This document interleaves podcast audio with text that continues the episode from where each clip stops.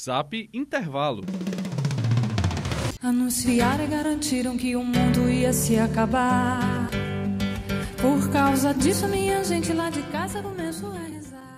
Está no ar O fim do mundo. como surgiu a teoria da Terra Oca, Gorete Oliveira. Em 1906, apareceu o primeiro livro que forneceu prova científica de que a velha concepção sobre a estrutura da Terra era falsa. Em vez de ser uma esfera sólida, como se presumia, é realmente oca, com aberturas nos polos. E ouçam, esse livro se baseia numa extensa biografia representativa de depoimentos de exploradores árticos e merece ser encarado seriamente. O título desse livro é O Fantasma dos Polos, escrito por William Reed em Nova York e afirma que os polos nunca haviam sido descobertos porque não existem. Conforme o autor, no interior estão vastos continentes, oceanos, montanhas e rios. E é evidente a vida animal e vegetal neste mundo novo, que é povoado por raças ainda desconhecidas dos moradores do exterior da Terra, segundo o autor. O que é que produz a aurora boreal, hein, Isaías? É um reflexo de um fogo no interior da Terra. De acordo com o pesquisador, este fogo é o Sol central, cujos raios se projetam através da abertura polar no céu da noite. E as formas cambiantes e raiadas da aurora boreal são devidas às nuvens que interceptam